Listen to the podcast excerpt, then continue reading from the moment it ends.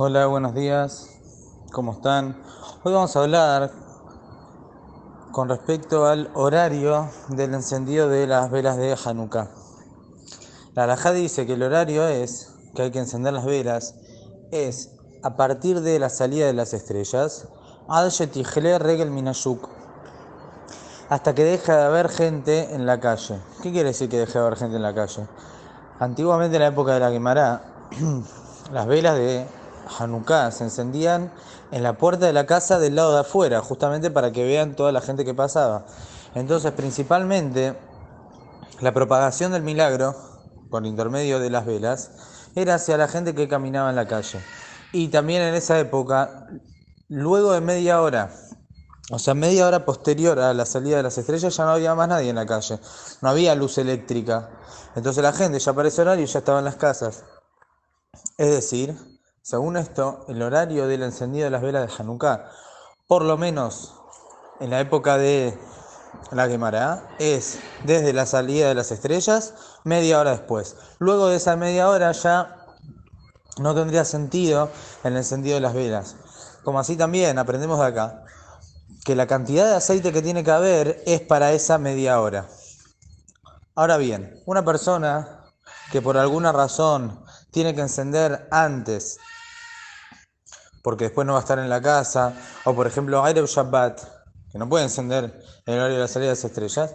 Entonces, de esa manera se puede encender una hora y cuarto antes, ya tiene permitido encender, siempre y cuando que el, el aceite, ponga aceite que la vela dure media hora después de la salida de las estrellas, ya que ese es el horario y el momento en el que realmente tienen que estar las velas encendidas.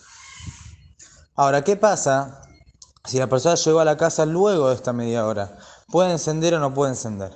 Si nos tendríamos que ir hacia la época de la Guemará, que se encendían las velas afuera y era por la gente que pasaba y no había nadie en la calle, entonces aparentemente tendría que ser la alhaja que no se debería encender ya en ese horario. Y así realmente hay quienes, poskim, que en la época esa no se encendía. Pero hoy en día que encendemos las velas adentro y lo principal de la manifestación del milagro es para la gente de la casa, la gente de la familia, que ellos son los que ven las velas. Entonces, aún después de esta media hora, puede encender las velas de Hanukkah y aún hacer verajá.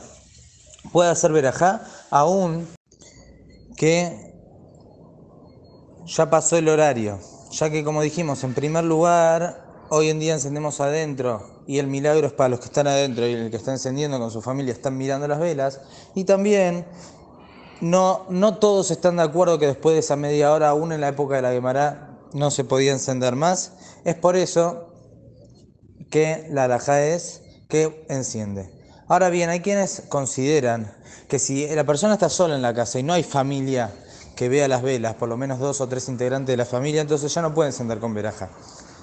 Por eso, la persona que va a encender en la casa después de la media hora, tiene que procurar que la familia estén todos reunidos en el momento del encendido. Siempre es bueno esto, pero más cuando enciende después de horario. Si hay algún familiar, alguna persona que está durmiendo, que los levante para que estén en el momento del encendido y pueda hacer la verajá como corresponde. Ahora, cuando esto no es posible, porque no se quieren levantar o porque está solo, según la opinión de Raúl de Yosef, aún así puede encender con verajá aún después de la media hora. Que tengan muy buenos días.